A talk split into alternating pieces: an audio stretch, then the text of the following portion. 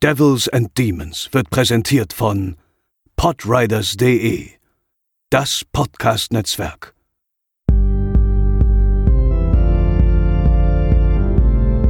They're coming to get you, Barbara.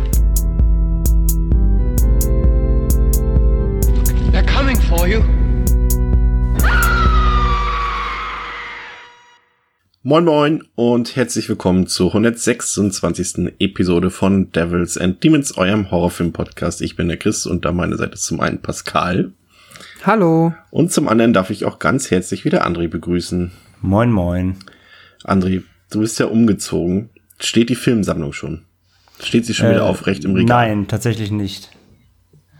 Weil ich äh, vermisse noch, also ich muss meine Regale wieder aufbauen. Ähm, und ich, ich habe irgendwo diese, also weißt du, diese, diese Pinöpel, äh, die du in die Löcher steckst, ne, wo die Regale dann drauf legst. Ich weiß nicht, ob die einen mhm. Fachnamen haben. Ähm, diese Plepse. Und irgendwo habe ich einen Beutel, wo ich alle reingepackt habe, als ich die Regale abgebaut habe. Und ich habe diesen Beutel bisher nicht gefunden. Deswegen konnte ich meine Regale noch nicht aufbauen. Daher konnten die Filme bisher nicht einsortiert werden. Hast du denn vor, die Sammlung jetzt zu verkleinern oder zu vergrößern, wo mehr Platz da ist? Nee, jetzt wieder vergrößern. jetzt jetzt habe ich wieder Platz, jetzt kann sie wieder wachsen. Aber sonst hat alles gut geklappt, ja? Ja, ja, soweit. Alles gut. Internet war pünktlich da. Ähm, ja, kann nicht meckern. Also wie es so ist. Natürlich, man lebt noch aus Boxen die ersten Wochen, aber nach und nach äh, wird es. Und das Heimkino steht auch wieder soweit. Kann auch schon wieder Filme gucken, wie natürlich auch gestern getan, um äh, die heutige Episode vorzubereiten. Von daher, äh, das funktioniert auch schon wieder. Sehr gut. Pascal, du warst, hast dich getraut, habe ich gehört. Du warst tatsächlich äh, als als Testpatient für uns alle im Kino und ähm, warst auf dem Fantasy Filmfest, hast dir einen Film angesehen. Zum Film selbst kommen wir nächste Woche. Aber wie war die Experience in, in Corona-Zeiten für dich? Ja, ja, genau. Ich habe mich halt äh, getraut und habe äh, es gewagt, mir äh, mich für einen Film ins äh, Kino zu begeben.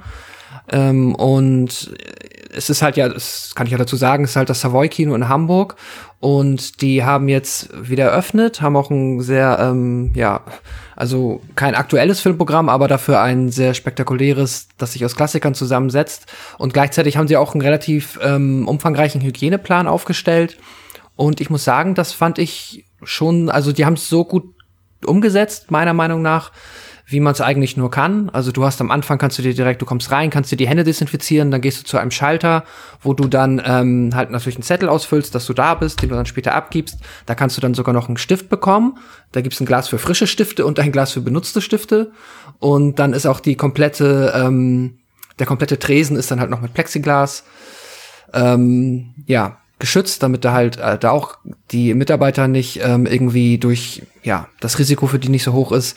Und du musst natürlich halt deine Maske auch tragen, bis du dann den Kinosessel, ähm, bis du halt darauf sitzt, dann kannst du auch die Maske abnehmen. Und so wie ich es jetzt richtig gesehen habe, war es so, dass halt dann im Parkett sind die Plätze um einen drumherum, also links und rechts neben ein.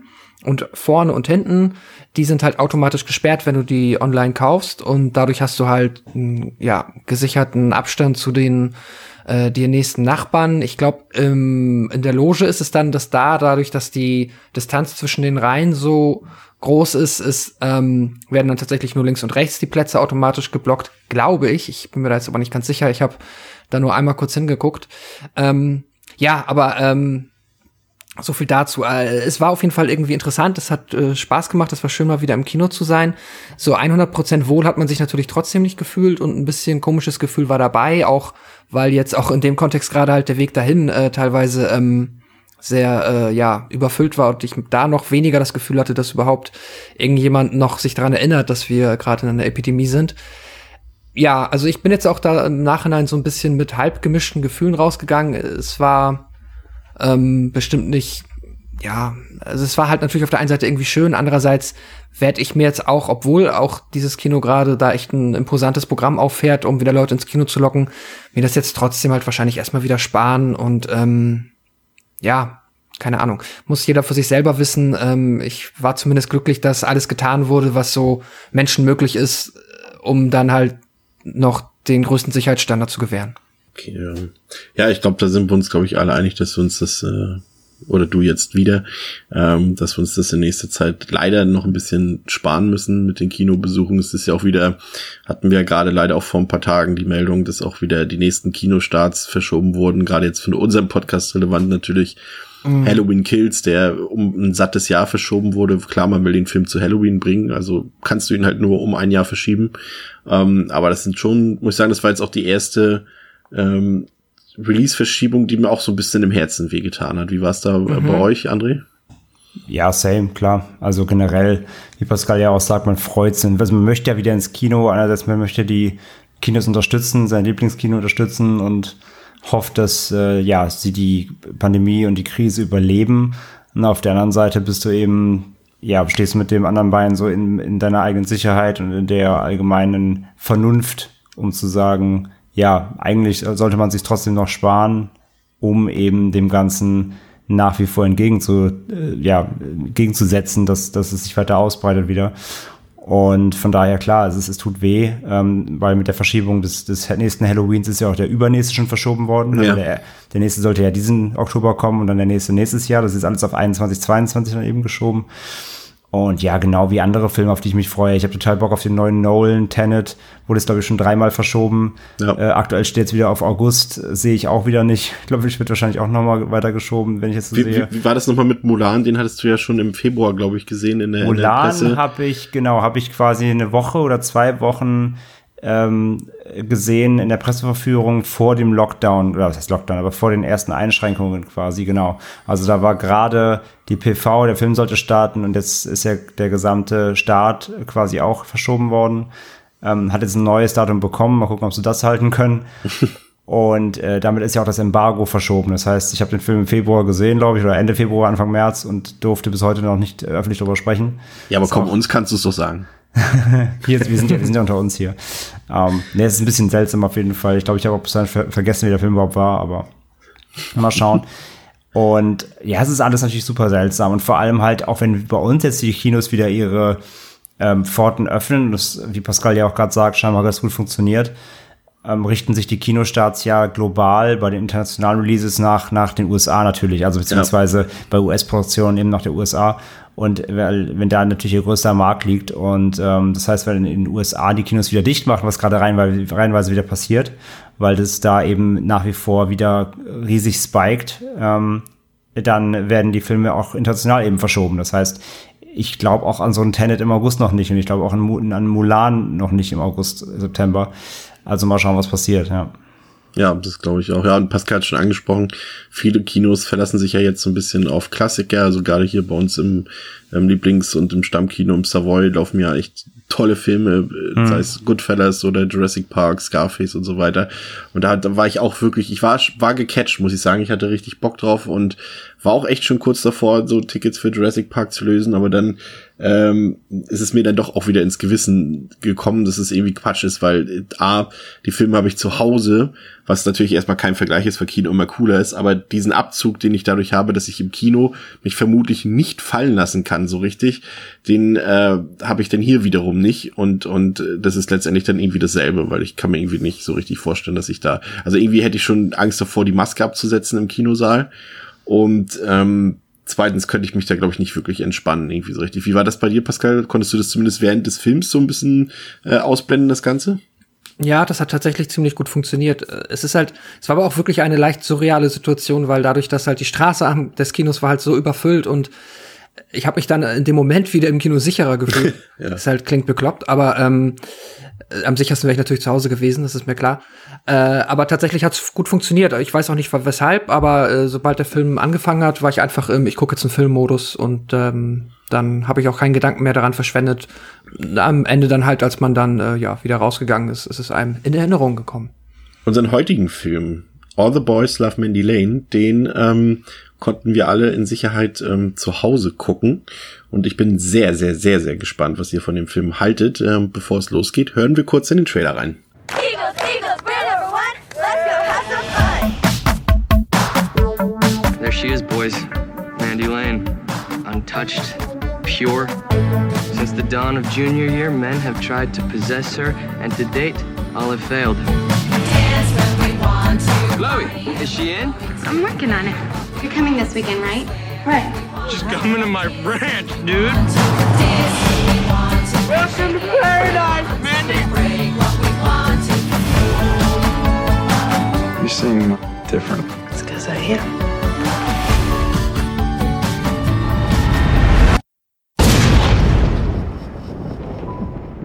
Wait, wait, wait, wait, wait, wait. Did you guys hear that?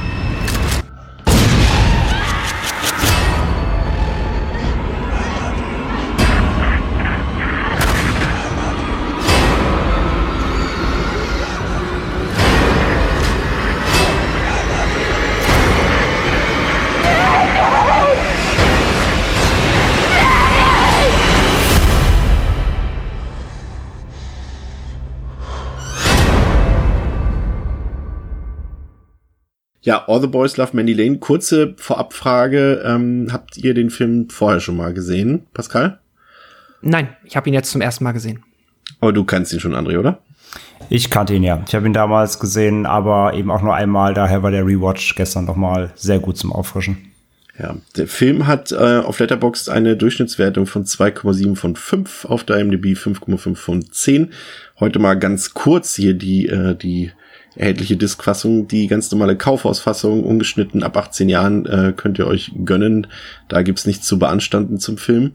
Ähm, der Film selbst ist ja aus dem Jahre 2006 und lief auch in Sitges und auf dem Toronto Film Festival, auf dem Fantasy Filmfest tatsächlich auch, damals 2008, äh, 2006. Ähm, ist dann hierzulande 2008 rausgekommen und lustigerweise offiziell in den USA lief der tatsächlich nie im Kino und ist erst 2013 veröffentlicht worden, dann auch direkt fürs Heimkino, weil es da irgendwie so richtige ähm, Rechtsprobleme gab, weil irgendwie Senator Entertainment hatte den Film von der Weinstein Company damals aufgekauft und ist dann aber direkt danach bankrott gegangen, so dass der Film quasi nie rausgebracht wurde und irgendwo in der Schwebe war. Und irgendwann 2013 hat dann die Weinstein Company dann die Rechte des Films wieder zurück ähm, erwirkt und hat den Film dann irgendwie ganz kurz ins Kino gebracht, aber ähm, eigentlich dann mehr oder weniger direkt ähm, auf Video on Demand und auf fürs Heimkino. Das fand ich ziemlich interessant. Und dementsprechend hat der Film tatsächlich trotz seines geringen Budgets von 750.000 Dollar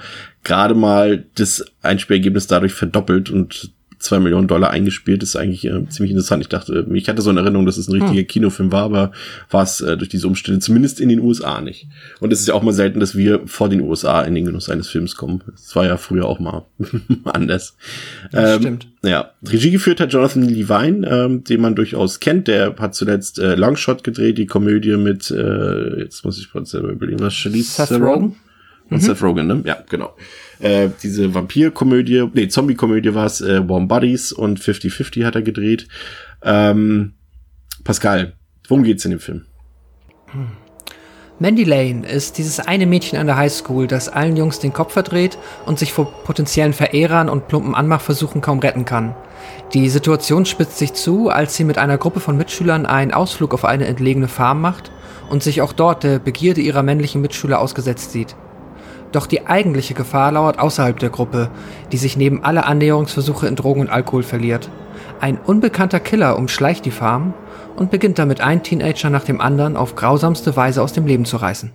Pascal, diese Farm, von der du geredet hast, ähm, der Drehort dieser Farm, der äh, birgt ja auch ein paar mysteriöse Geschichten. Ja, das stimmt. Das ist äh, tatsächlich, wenn man zu dem Film nach ähm, trivialen Fakten recherchiert, stößt man da auf ein paar ganz illustere. Ähm, jetzt musst du mir noch mal kurz he- helfen, wie äh, heißt die Schauspielerin, deren Familie?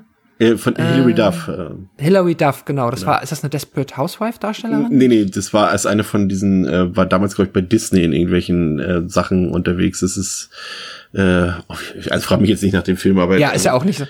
Ja, ich glaube, jeder kennt sie trotzdem irgendwie zumindest schon Ist, mal gesehen. ist zuletzt ganz bitterlich äh, Ach ja, stimmt. Sharon Tate unterwegs Ja. gewesen in diesem unsagbar schlechten ähm, Horrorfilm von dem von dem äh, Regisseur, der die Nightmare on Elm Street und äh, Freddy-Dokus gemacht hat. Genau, das diese ganzen True Crime Filme, diese Geschichten. Und ich hatte doch auch, äh, wir hatten ja den Film schon mal besprochen, den André eben genannt hat. Und ich hatte doch auch diesen Amityville Murderer, bla bla bla. Ja, genau. Dieses Ding hatten wir doch auch erst in den, in den Diaries äh, im April. Äh, ja, ja, der, da hat sie Auf jeden Fall, da war sie die Sharon Tate. Genau. ja. Ah, okay. Ja, ja, auf jeden Fall ihrer Familie hat, ähm, zumindest hat die Farm derer mal gehört. Und dann gibt es noch eine sehr illustre äh, Legende wohl, eine urbane Legende, dass der Mörder von Abraham Lincoln, auch dessen Name ist mir leider gerade entwichen, aber der soll wohl angeblich, so sagt es diese Legende, ähm, aus der Gefangenschaft geflohen sein und dann ähm, ja inkognito auf dieser Farm gelebt haben und das dann wiederum äh, nur kurz bevor er gestorben ist, dann auch unweit der Farm auf einem Friedhof ähm, noch jemandem gebeichtet haben, dass er ja eigentlich der Mörder von Abraham Lincoln sei.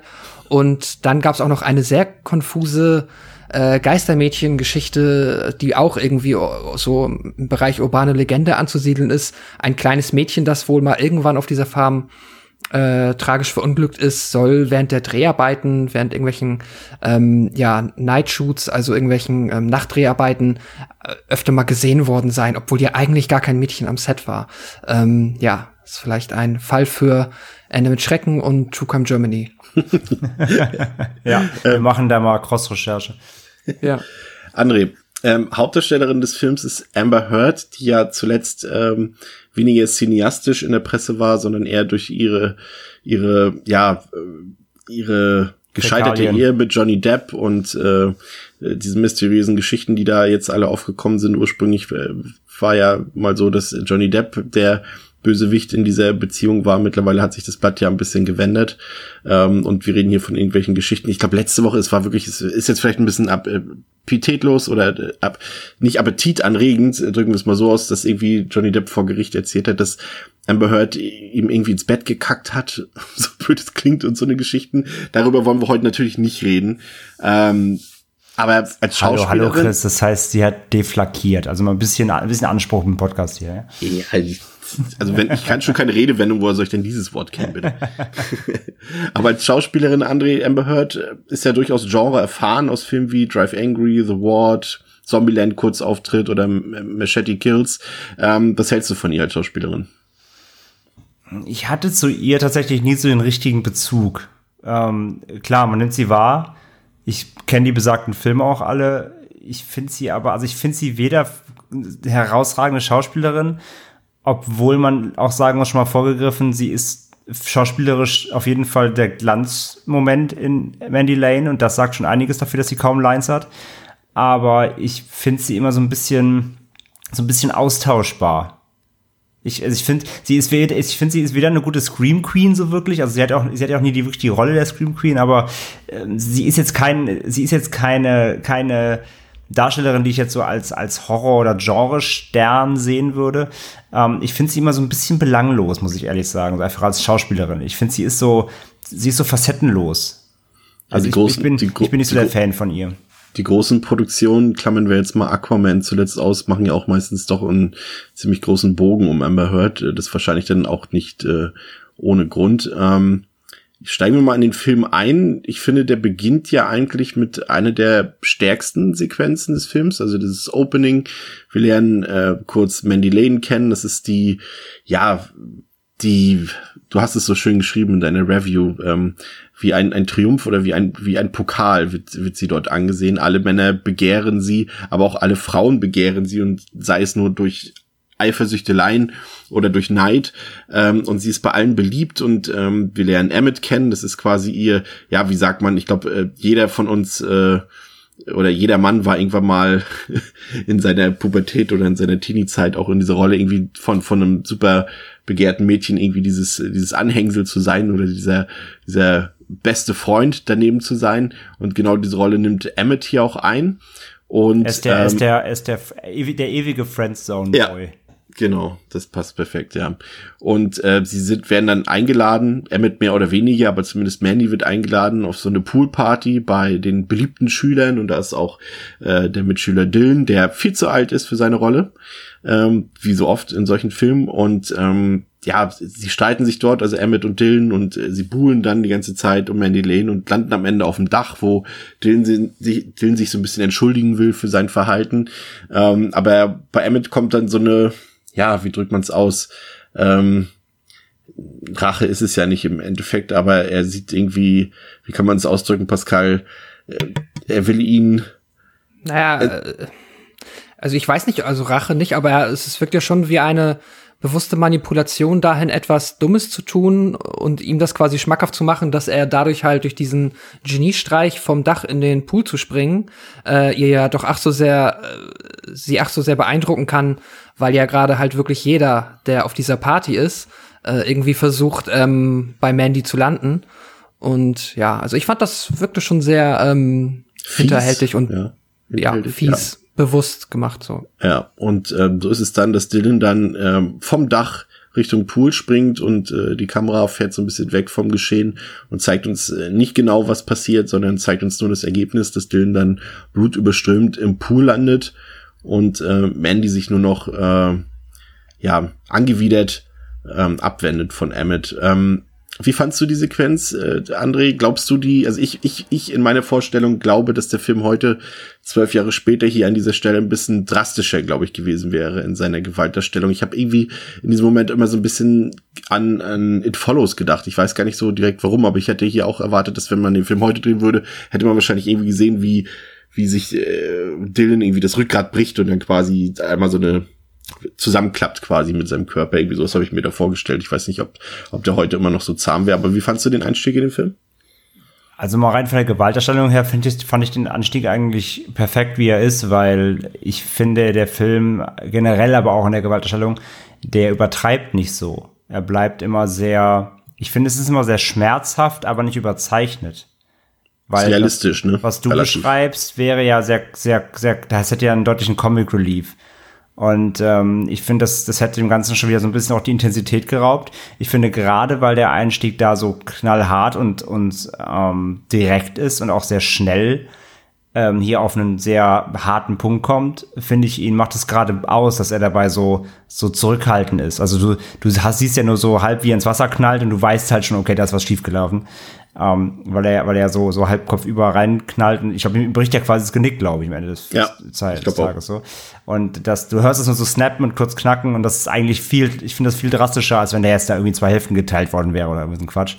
Von daher, das finde ich, das finde ich schon ähm, sehr, sehr, sehr gut umgesetzt. Und generell der Anfang, ähm, wie gesagt, ist, ist, ist bringt es auf den Punkt. Er stimmt gut in das ein, was kommen mag. Und ich finde aber allerdings auch direkt hier am Anfang die also ich weiß, da können wir vielleicht nach dem Ende nochmal zurückkommen, aber ich finde direkt am Anfang auch äh, kannst du ganz gut schon mal so ein bisschen versuchen, Figuren zu lesen, weil mhm. hier schon verschiedenste gerade Blicke ausgetauscht werden zwischen verschiedenen Figuren, aus denen du für den späteren Film dann ein bisschen was herauslesen kannst, wie die einzuordnen sind, möchte ich behaupten, sage ich mal. Ob es von der Intensität äh, beziehungsweise von der ähm, also sagen wir, ob es von der Intention so gemeint ist seitens der, der Regie, stellt, sei dahingestellt, aber ja. wenn man das Ende sich dann vornimmt, ähm, vor Augen hält und den Anfang dann nochmal schaut, kann man da so ein bisschen was auch ablesen, sage ich mal. Ich glaube auch diesen, diesen Blick, den ich eben äh, beschrieben habe von Mandy an Emmett, diesen angewiderten Blick, den kann man durchaus in der in der wiederholten Betrachtung des Filmes anders interpretieren. Genau. Würde ich dir auf jeden Fall äh, mhm. durchaus recht geben. Ähm, es ist nun so, Pascal, dass sich der Film ja in der Folge relativ viel Zeit lässt, äh, bevor es mhm. wieder zur Sache geht. Also äh, Emmett und Mandy sind zumindest vordergründig erstmal nach außen keine Freunde mehr. Und äh, Mandy ist so ein bisschen mehr jetzt in dieser, ja, ich will jetzt nicht in, in dieser oberflächlichen Clique gefangen, nenne ich es mal.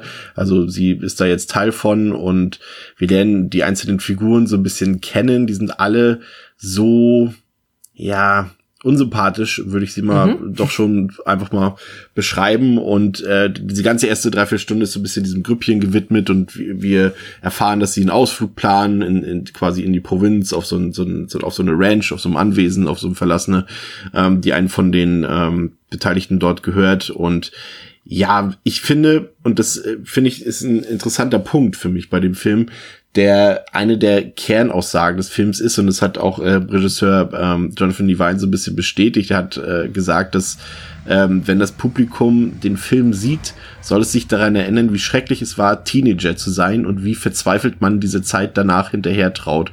Und ich finde, das ist ein hm. ziemlich guter Punkt, weil es ist ja wirklich so, dass äh, das geht uns ja auch nicht anders, auch wir erinnern uns gerne immer an die schönen Seiten unserer Jugend und blicken da mhm. nostalgisch drauf zurück. Aber vielen von uns, jetzt natürlich nicht jeden, aber schon viele, ähm, für viele war das natürlich auch eine grausame Zeit, ne, die eben von diesen Oberflächlichkeiten bestimmt war, dass äh, es um, um, um ja, um Beliebtheit ging. Es ging auch um den eigenen Körper. Der hat mehr Muskeln als ich, die hat größere Brüste als ich oder was auch immer. Und, und, und diese ganzen Sachen, die halt so irgendwie da so ein bisschen zum Vorschein kamen. Und das fand ich eigentlich ziemlich klug gelöst, fand ich, unter diese Prämisse. Es ist eben nicht so, dass dieses Partyvolk so gezeigt wird, dass man schon erkennen konnte, dass hier gezeigt wird, dass eben nicht alles so geil ist, was dort, äh, was vielleicht nostalgisch oft verklärt wird, auch in anderen Filmen teilweise. Wie hat das auf dich gewirkt? Mhm.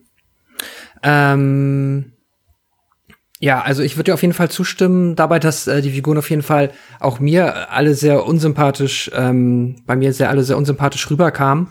Und das hat mich irgendwie auf der einen Seite halt ein bisschen, es ist schwierig. Also es, es hat mir so ein bisschen der Kontrast gefehlt an manchen Stellen, dass ich dann vielleicht weil Mandy ja auch noch so komplett blass bleibt am mhm. Anfang und dann auch über weite Strecken im Mittelteil ähm, war es halt so dieses auch schon oft von mir oder von uns erwähnte, ah, da sind ja eigentlich sind da eigentlich fast nur Arschlöcher und selbst Emmett ist ja jetzt ähm, vielleicht noch hat man noch am ehesten instinktiv Sympathien für ihn, weil er halt äh, so ein bisschen der ja, der Außenseiter, der Gemobbte ist, aber auch er war ja direkt hinterhältig und gemein. Er ist zumindest aber, der Einzige, der, der Mandy irgendwie nicht, nicht, nicht schlecht behandelt, obwohl er ja. aus meiner Sicht trotzdem eigentlich dasselbe Ziel hat wie alle anderen. Er versucht es nur anders zu erreichen irgendwie.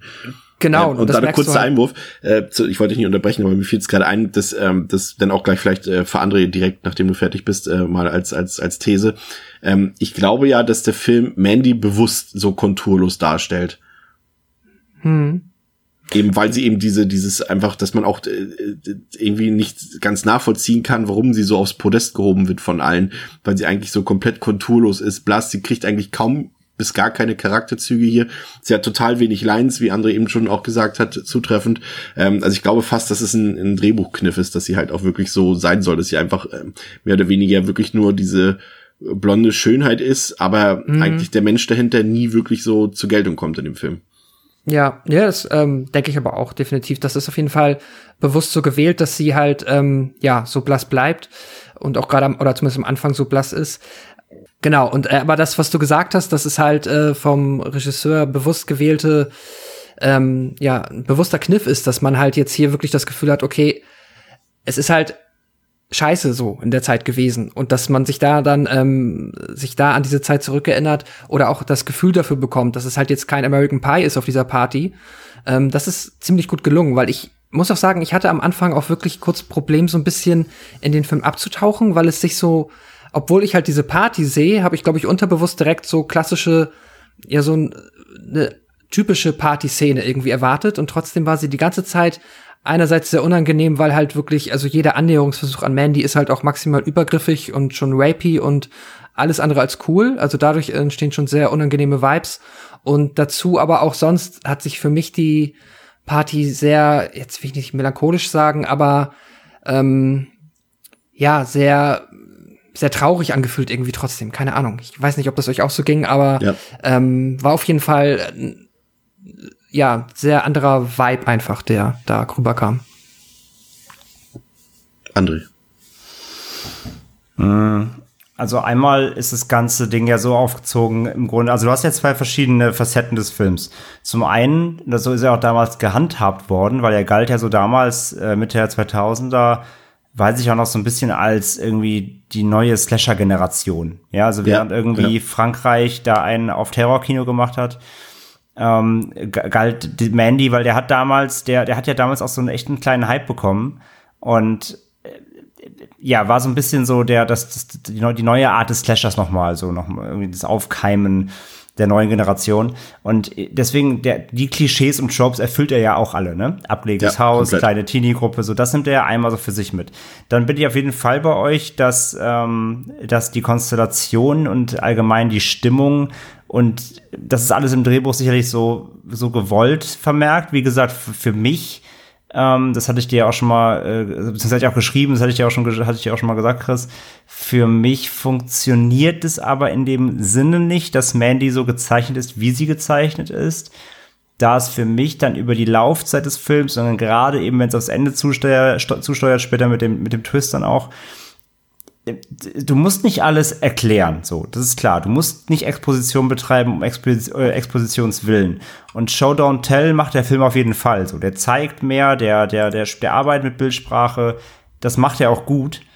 Aber für mich am Ende des Tages funktioniert dann diese blasse Figur Mandy aber nicht, weil ich dann trotzdem in dem Kontext des Films nicht verstehe, was, was die Figur mir denn sagen soll.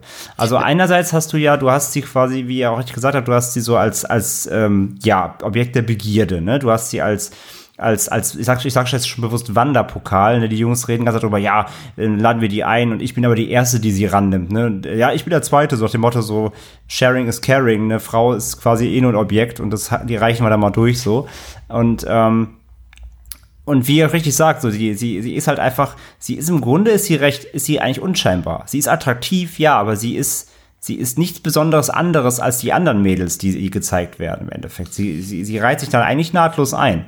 Und äh, aber weil sie eben sich selbst auch so unnahbar macht, ne? Also gerade auch in dem Kontext dann alle anderen, alle anderen Frauen, die jetzt hier in der Gruppe ähm, dann dazugehören, die auf diesem Ausflug mitkommen, werden ja dann auch wiederum bewusst als sehr, ähm, ich sag jetzt mal Anführungszeichen, schlamp, schlampig dargestellt. Ne? Sie sind äh, quasi äh, kaum verlässt ein Junge den Raum, geht ein hinterher und es kommt irgendwie zu einer, zu einer, äh, ja, entweder Sexszene beziehungsweise ähm, Rummachszene und Co. Jeder versucht sich irgendwo anzubiedern, jeder, jeder, jeder will irgendwo ähm, was, was abschleppen und Co. Also alle wollen ja ähm, irgendwie nur das eine und sie ist so die einzige, die sich so bei allem rauszieht und sie will halt nicht und, und sie macht sich so rar. Und das macht sie ja dann im Endeffekt dann im Sinne vom Drehbuch zu diesem ähm, Objekt, das, das alle wollen am Ende des Tages. Die Frage ist, ob sie das, ob sie das bewusst macht oder ob sie wirklich so ist. Diese Frage lässt der Film ja auch tatsächlich so ein bisschen offen, würde ich mal sagen. Da können wir ja gerne am Ende nochmal drüber diskutieren. Aber äh, was ich noch dazu sagen wollte, ist eben das, was ich dir vorhin auch schon äh, im, im Vorgespräch gesagt hatte, dass ich eben glaube, dass sie selbst am wenigsten dafür kann, dass sie so auf dieses Podest gehoben wird. Von allen ist es mehr so, dass die anderen Leute sich in ihrem Umfeld äh, immer dazu pushen, sie dazu anzuheben, weil selbst die anderen Frauen, obwohl Mandy absolut nichts macht und die anderen Frauen sind trotzdem eifersüchtig und sie denken automatisch, dass Mandy sich an ihre Boyfriends ranmacht, obwohl sie überhaupt nichts macht. Aber es ist allein die Illusion, dass diese Frau zur Gefahr werden könnte, weil sie eben so gut aussieht, sie automatisch immer, immer höher auf so ein Podest setzt und das für die Männer natürlich auch irgendwie wieder attraktiver macht.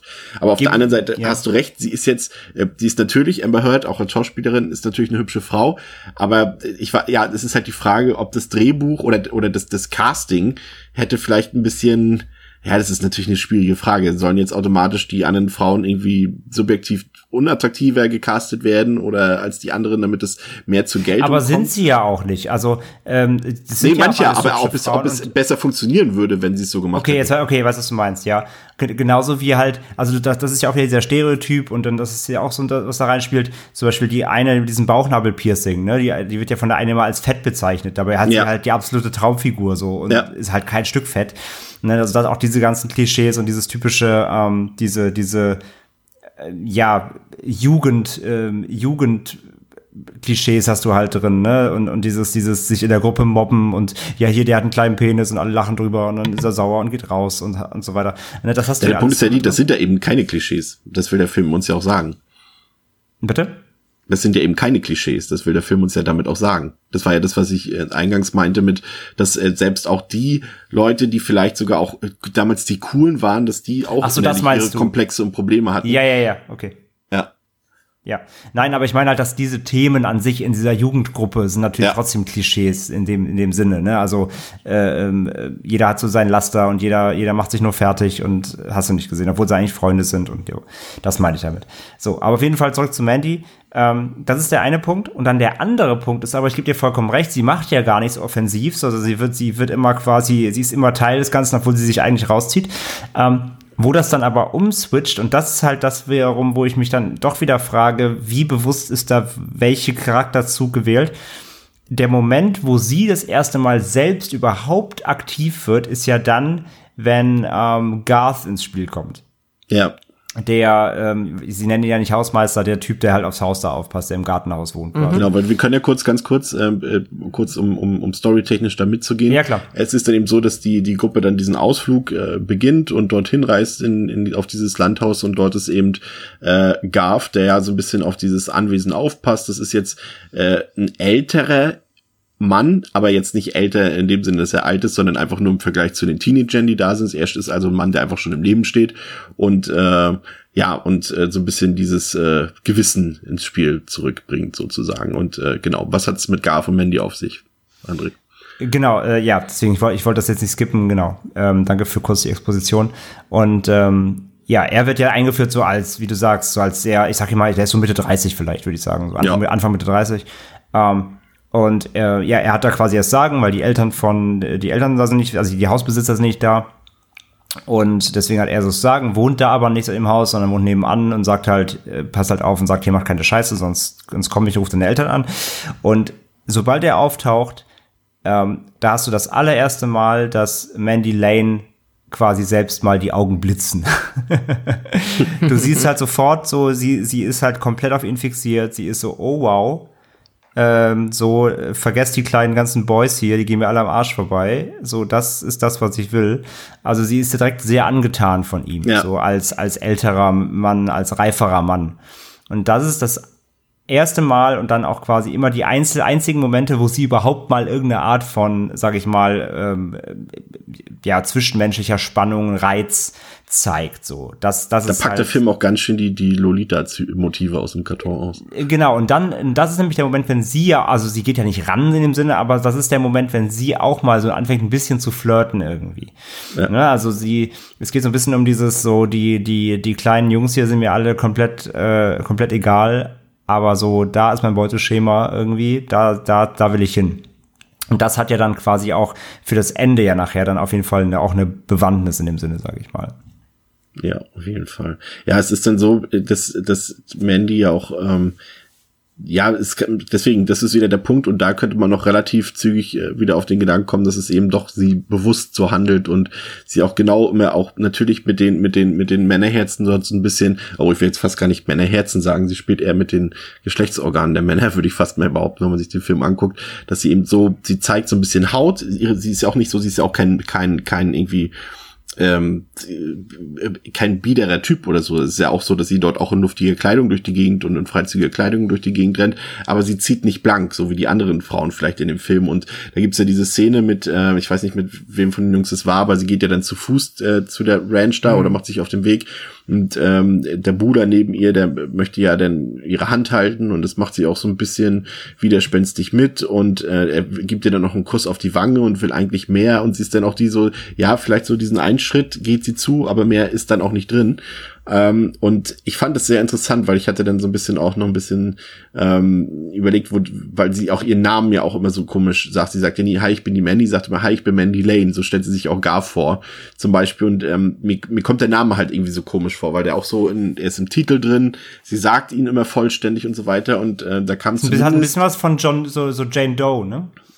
Ja, tatsächlich ähm, habe ich die Theorie gelesen, dass sich das so ein bisschen äh, religiös herzieht, das Ganze, und einfach so ein Misch ist aus, aus Jungfrau Maria und, und Maria Magdalena, Ah, die ja so ein bisschen Äh, äh, konträr zueinander stehen. Und daher auch der Name Mandy Lane, wenn man den schnell ausspricht, dann kann man durchaus so ein paar diese Namenszüge Mar Mary oder Maria und, und Magdalena so ein bisschen darin herauslesen. Und da hat ja auch tatsächlich das mir beim ersten Mal nicht so aufgefallen, als ich den gesehen habe, aber jetzt äh, mit dem Vorwissen, dass es, dass vielleicht da so ein bisschen was Religiöses hinterstecken könnte. Auch diese Szene, als sie dort im See baden und diese Schlange dort kommt. Und die Schlange hat ja auch so ein, so ein religiöses Symbol. Ich will mich da jetzt nicht ins Fettnäpfchen lesen, deswegen will ich es jetzt gar nicht weiter großartig ausführen, weil ich die äh, keine Bibelkenntnis und dergleichen habe. Aber die Schlange ist ja auch ein sehr äh, biblisches Symbol und äh, falsche Schlange und, und giftig und so weiter. Und dass da wohl ein bisschen solche Sachen hinterstecken in dieser ganzen Sache. Hm, das, ist ja, das ist spannend. Also ja. da, ähm, es ist ja auch, okay, da bist du äh, auf jeden Fall die, der extra Mile gegangen, wie man sagt. Und das äh, für diesen Film. ja, oder ich bin es einfach nur nicht, weil ich habe, da muss ich sagen, da war ich, äh, bin ich ein bisschen oberflächlicher bei der Betrachtung des Films geblieben. Aber ähm, du hast natürlich vollkommen recht, es ist auf jeden Fall irgendwie ein bisschen seltsam, äh, oder naja, was heißt seltsam, aber es ist zumindest sticht es hervor, dass sie sich immer auch mit Mandy Lane vorstellt und dass halt auch der komplette Name so im Fokus ist. Wenn auch jetzt ähm, zum Beispiel ja alle anderen nicht mal einen Nachnamen bekommen, äh, auch ich glaube in den Credits halt auch nur mit Vornamen erwähnt werden. Ja, ähm, ja, auf jeden Fall spannende Theorie. Ähm, ja. Wie, wie's, wie's, wie man ungefähr diesen Mittelteil beschreiben kann, das macht sich gut auch in eine Szene fest, weil alle wollen irgendwie, das äh, hatte Andrea ja schon, habt ihr beide auch schon gesagt, dass ja alle irgendwie so ein bisschen äh, um, um Mandy buhlen, aber auch alle wissen das und, und sich da schon irgendwelche Reihenfolgen und sowas alles überlegen. Und da gibt es diese eine Szene, die ist so kurz vor, bevor es äh, äh ja in den Showdown nachher reingeht, soweit will ich jetzt eigentlich noch gar nicht gehen, aber diese eine Szene beschreibt es ganz gut, als sie, als die drei Jungs dort auf der Couch sitzen und Mandy Lane gegenüber sitzt und eigentlich auch alle schon so ein bisschen drüber sind, weil die auch alle jetzt nicht mehr nüchtern sind und so weiter. Aber keiner will sich so recht ins Bett trauen, solange Mandy Lane da noch sitzt und die Chance besteht, mm. dass noch irgendwas gehen könnte. Und auch keiner der anderen Jungs steht auf, weil wenn sie wissen, wenn ich jetzt aufstehe, dann hat der, der hier noch sitzen bleibt, mehr Chancen bei ihr zu landen. Und diese Szene fand ich, fand ich schon ein bisschen ähm, bezeichnend dafür. ähm, und es ist dann auch so, auch die, was du vorhin auch beschrieben hattest, auch was vom Frauenbild dort vermittelt wird, oder auch, dass es irgendwie, dass die alle so ein bisschen, ja, auch sehr, sehr triebgesteuert sind. Das ist diese Szene, als, ich weiß nicht, ich habe mir die Jungsnamen jetzt auch nicht gemerkt, als der eine junge Mann mit der einen jungen Dame nach draußen geht und äh, es sich oral dort besorgen lässt und sie dann noch sagt, oh komm, jetzt bin ich aber dran. Er sagt so, nee, nee, kannst du von dir von dem besorgen lassen so ja so das spielt ja gar keine Rolle mehr wer da mit wem was ist. Gefühl, das, das, mein, genau das meinte ich ja, ja, vorhin ja genau das meinte ja. ich ja. Und dann geht er nämlich rein und macht sich wieder an, an Mandy Lane ran. Ja. Mhm. es ist schon ein bisschen absurd. Aber ich muss auch sagen in diesem Mittelteil ich weiß nicht wie es euch da gegangen mit ist kommt auch ein bisschen Langeweile auf fand ich. Ja definitiv. Also da ähm macht der Film halt auch nicht viel auf erzählerischer Ebene, obwohl er jetzt die Zeit dafür hätte. Also alles, was wir jetzt da halt ähm, mitbekommen, was ja ihr eben beschrieben habt, dieses ganze ähm, ja, wie die ähm, Männer dann da mit den Frauen umgehen oder wie sie halt versuchen, sich alle gleichzeitig ähm, an Mandy heranzumachen. Das ist dann ja halt auch ab dem, also eigentlich schon ab dem Anfang des Films erzählt und das weiß man dann halt, dann sieht man es und mehr außer, mehr außer, dass das halt unangenehm ist, ähm, kommt er halt auch nicht bei rum. Und ähm, ja, da passiert dann auch, also wir lernen aber dann trotzdem aber auch nicht irgendwie äh, die Charaktere in irgendeiner Art und Weise besser kennen. Also da wird jetzt auch keine Hintergrundgeschichten oder so ausgepackt. Das ist eigentlich nur ähm, der Gruppe Teenager da ein bisschen beim, ja, beim Abfeiern und beim erfolglos versuchen, Mandy ähm, abzuschleppen, zuzugucken. Äh, ja, es, ja, würde ich dir definitiv zustimmen. Und dann ist es ja so, das ist äh, jetzt der Part, in dem das Horrorgeschehen äh, wieder in, in die Story reindriftet, dass dort ein äh, kapuzierter äh, Killer sein Unwesen treibt und nacheinander äh, die Gruppe dezimiert. Ähm, und da macht der Film, und das finde ich smart vom Film tatsächlich. Es wurde auch oft, ich habe so ein paar Kritiken auch gelesen, es ist auch kritisiert teilweise. Für mich ist es smart, André, dass der Film nach dem zweiten Kill sein äh, Killer offenbart. Und das machte aus meiner Sicht smart, weil eben theoretisch sowieso klar ist nach der Einführung, die wir hatten und nachdem uns nur eine Figur fehlt, ähm, wer der Killer ist, war im Prinzip ja eigentlich klar. Genau, Film macht halt wirklich gar keinen Hehl draus, ähm, das relativ offensichtlich zu zeigen. Und ja, also hier geht es eher darum, eben, warum macht er das? Also die, die, für den Zuschauer stellt sich eher die Frage, warum? Was sind die Beweggründe? Wie hängt das zusammen? Als wer? Also es ist kein Whodunit-Slasher eben. Es ist kein, wer mag der mysteriöse Killer sein, nachher so wie die Großmutter des Erben des Hauses, sondern hier ist es eben recht, ähm, ähm, hier ist es ganz einfach gezeigt und es geht eher um das Spiel eben dann zu, zu rauszufinden, wieso, was ist da los und überhaupt. Beziehungsweise, warum kann man sich wahrscheinlich auch sogar schon fast denken, gerade eben, wenn man die Vorgeschichte eben sich bedenkt und äh, die, die Beweggründe. Aber ja, äh, also äh, er spielt, der Film spielt eben nicht mit dem klassischen Rätselraten um, um die Identität eines Killers. Ist im Endeffekt auch tatsächlich eigentlich weniger Slasher, als man vermuten könnte, ne? auch gerade durch diese Elemente. Das ähm, kommt dazu, ja vor allem, weil ich sagte, er war damals als das gehandelt, also eigentlich ja. so richtig holt er das nicht ab, sage ich mal. Nee, ist eigentlich eher ein Teenie-Thriller, würde ich fast sagen. Hm. Ja, so ein bisschen.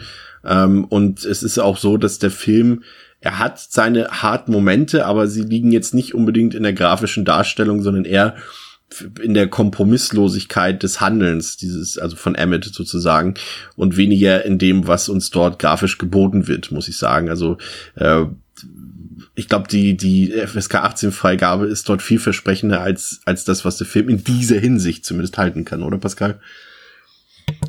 Ja, ähm, ich glaube, die äh, Szene mit der Schrotflinte, das ist, glaube ich, auch der erste, ja. Ähm, ja, der erste Kill oder das erste Mal, dass der Täter, ja, jetzt haben wir es noch gar nicht gesagt, ne? Also Emmett ist es. Ja, haben wir schon gesagt. Das ist, ähm, achso, haben wir schon gesagt, sorry. Guten Morgen. Ähm, ja, auf jeden Fall, das ist äh, die Szene, die, denke ich, da einfach mal am meisten äh, heraussticht. Und die ist auch schon gut. Das sieht auch schon gut aus, ist auch unangenehm wenn ihr ihr da die äh, Schrotflinte in den Mund hält und man eigentlich die ganze Zeit sich fragt, ob er jetzt gleich abdrückt und dann im Endeffekt drückt er aber eher zu und äh, lässt sie damit noch am Leben, aber ja, halt auch nicht mehr für so lange. Ähm, aber davon abgesehen, ja, da passiert dann ähm, auf grafischer Ebene äh, nicht mehr so viel. Was der Film mit dieser ähm, relativ zügigen Auflösung oder Ent Enthüllung des äh, Killers macht, ist natürlich die Frage aufwerfen, an dieser Stelle. Und das ging mir dann beim ersten Mal gucken auch tatsächlich so, als ich mir die Frage stelle, was will, wo will der Film jetzt hin? Also uns ist ja, der wird ja jetzt kaum, also das passiert ja ungefähr nach, sagen wir mal, ja, ich weiß nicht, das ist das überhaupt vor so, dem so letzten Drittel, das ist eigentlich schon viel früher, nach der Hälfte, ein bisschen mehr als der Hälfte, glaube ich ähm, wird uns das ja schon offenbart und ich konnte mir da nicht vorstellen, dass der Film uns jetzt einfach nur zeigen will, wie Emmett äh, die restlichen Leute dort äh, blutig abschlachtet, dass das nicht der Sinn des Films sein kann und von daher hat er dadurch im Endeffekt wieder so ein bisschen die Spannung zurückgebracht in den Film, fand ich eigentlich dadurch. Also ich finde, das ist ein, war, war eigentlich gelungen, dass er eben dieses, was du eben schon gesagt hast, André, dieses Whodunit eben nicht aufrechterhält. Mhm. Das man kommt dem Film zugute. Fall, ja, ja, man hat auf jeden Fall noch das Gefühl, was André eben auch meinte, okay, irgendwas wenn wir jetzt schon wissen, wer der Killer ist und wenn jetzt auch das Setting ja relativ überschaubar ist, dann äh, muss noch irgendwas anderes in diesem Film stecken, was auf jeden Fall nochmal interessant wird, weil ähm, ja, sonst wäre es halt tatsächlich einfach nur eine Enttäuschung gewesen, äh, jetzt zuzugucken, wie äh, er die anderen ab ja, tötet und dann unter Umständen Mandy am Ende entkommt und dann war das der Film. Äh, dass das, das, das nicht gewesen sein kann, ist relativ offensichtlich, ja. An dieser Stelle ein kurzer Einschub mal. Ähm wie fandet ihr den Film dann audiovisuell eigentlich? Also der besticht ja schon so ein bisschen, hat so einen, so einen melancholischen Indie-Rock-Soundtrack und part das Ganze aber eher mit so einem, ja, schroffen, ich würde fast sagen mit einem gewissen Grindhouse-Look, der so ein bisschen an die, an die 70er Jahre erinnert, an so die, die ersten Filme von Wes Craven oder auch an, auch ein bisschen, ja, irgendwie auch Texas Chainsaw, finde ich, auch allein natürlich durch diese verlassene Farm, Farm dort so ein bisschen. Der ist gleichzeitig irgendwie, hat er so, ist er so körnig, also der hat sehr viel Filmkorn drauf, der Film, und hat äh, viele Farbfilter, die das zum einen irgendwie den Kontrast so erhöhen, aber gleichzeitig ihn auch irgendwie blasser machen. Ähm, André, wie hat dir das gefallen? Hat das gewirkt für dich? Ja, er will ja, glaube ich, ein bisschen rausstellen, eben, dass es da sehr heiß ist. Es geht um so einen heißen Sommer und da in diesem Farmland eben, wo alles relativ ausgetrocknet ist und ähm, deswegen verstehe ich ja die, die Farbfilter, war halt mich ein bisschen hier an diesen deutschen Film Hell erinnert, wo ja auch quasi mit Kontrast, äh, der Farbkontrast dafür gesorgt werden soll, dass man denkt, es ist halt sehr high, so grell. Ähm, ich musste auch eben an TCM denken, weil er da auch eben einfach versucht, so ein bisschen diesen staubigen, staubigen, grellen, mhm. schwitzigen Look zu erzeugen. Ich finde, leider hat für mich hier nicht so richtig funktioniert. Ich fand eher, er wirkte dadurch teilweise unnötig billig billiger als er eigentlich ist. Weil er sieht eigentlich nicht, nicht schlecht aus, der hat auch nette Kameraeinstellungen, das ist eigentlich alles sehr, sehr solides Handwerk. Aber ich fand diese, diese, ja, diese Adjustments dann da beim Gain und so weiter, bei der Grelligkeit, das, das, das hat's mir ein bisschen, fand ich unnötig billig, wirkte dann noch mehr wie so eine Direct-to-Video-Produktion, als, als es sein müsste. Ähm, hat für mich also nicht den Effekt erzielt, den ich, den ich äh, sehen wollte. Allgemein, weil sonst ist das Production Value halt echt in Ordnung. Wie gesagt, auch bei den Kills, die sind zwar nicht übermäßig brutal. Ich hatte dich auch gestern noch gefragt, ob ich extra ab FSK 18 Uncut ist, weil ich habe ihn bei, bei iTunes äh, geliehen äh, in, in, weil er da in HD war und ähm, manche, manche, manche Szenen im Editing wirken ein bisschen abgehackt. Auch gerade mich bei den Kills. Da gibt es so ein paar, ein, zwei Szenen, die enden sehr abrupt. Und deswegen hatte ich erst kurz das Gefühl, da wäre was geschnitten, aber äh, war alles in Ordnung. Das ist einfach ein der hat teilweise ein bisschen hartes, hartes Editing, hart im Cut, sondern teilweise ein bisschen. Der hat, der hat, der hat, ähm, wo du es gerade ansprichst, ich finde, der hat manchmal, also mir hat es prinzipiell erstmal gut gefallen tatsächlich. Also ich fand es visuell eigentlich eher gut gelöst und hat mich wirklich so ein bisschen so an die an 70er Jahre Horror-Kino erinnert. Ähm, aber er bringt dann irgendwie so eine so eine so eine Szenenübergänge. Ich glaube, das meinst du, glaube ich, auch. Das ist zum Beispiel diese eine Szene, als ähm, Emmett ähm, einen von den Jungs, glaube ich, umbringt und das Bild einmal kurz stehen bleibt für eine Sekunde und dann schiebt es sich so zur Seite und geht in eine andere Szene über. Das fand ich irgendwie ein bisschen seltsam, weil der Film da irgendwie ja das einfach nicht durchzieht. Also es ist irgendwie ein, zwei Mal im Film kommt es vor, aber nicht so durchgängig und das fand ich dann irgendwie ein bisschen seltsam gelöst. Vielleicht ja, genau.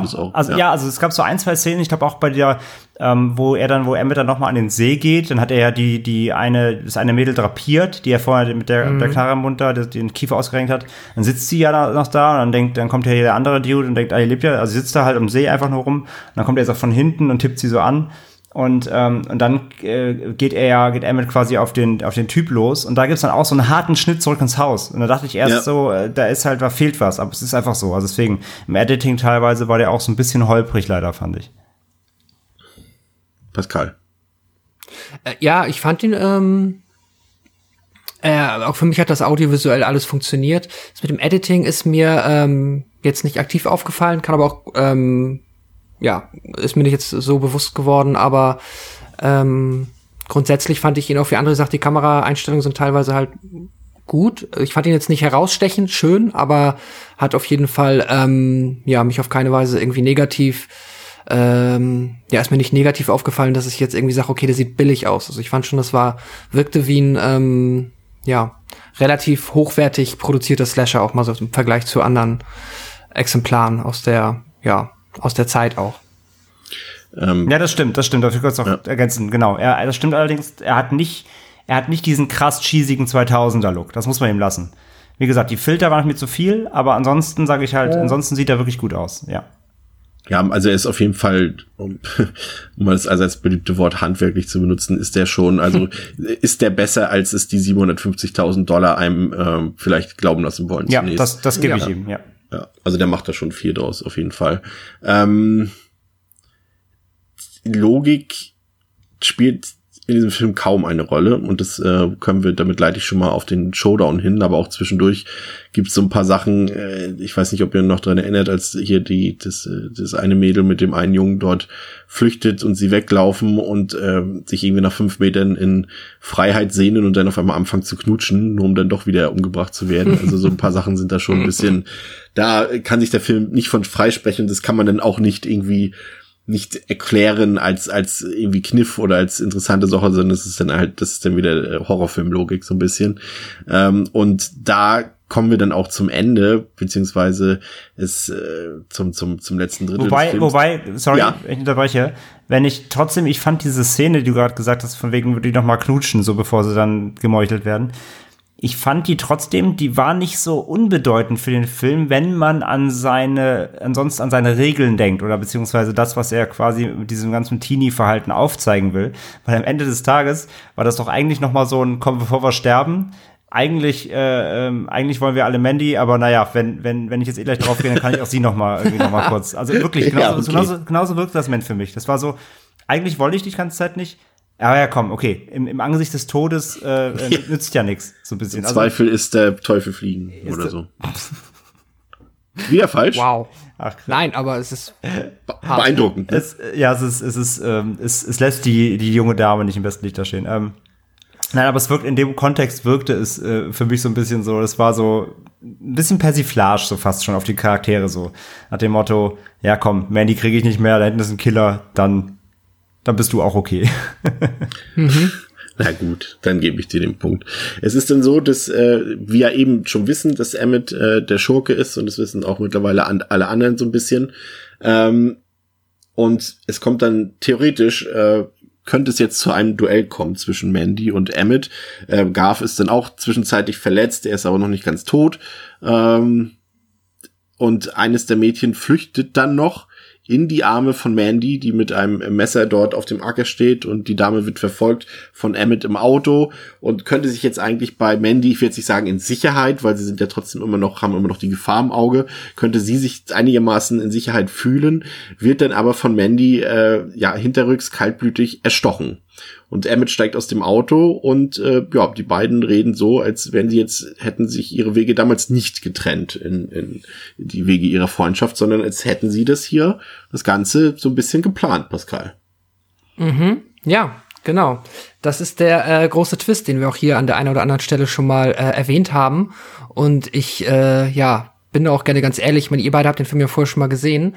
Aber auch wenn es wieder so ein, äh, ich meine, ich habe bei ihm selber gesagt, man wusste eigentlich, irgendwas wird noch passieren, irgendetwas Uniques, etwas Besonderes muss der Film ja noch bieten, ähm, bin ich trotzdem komplett drauf reingefallen. Es ist, äh, ich war, als dann sie dann quasi aus ihrem Arm äh, gefallen ist mit dem Messer im Bauch, war ich so, ah, ach krass.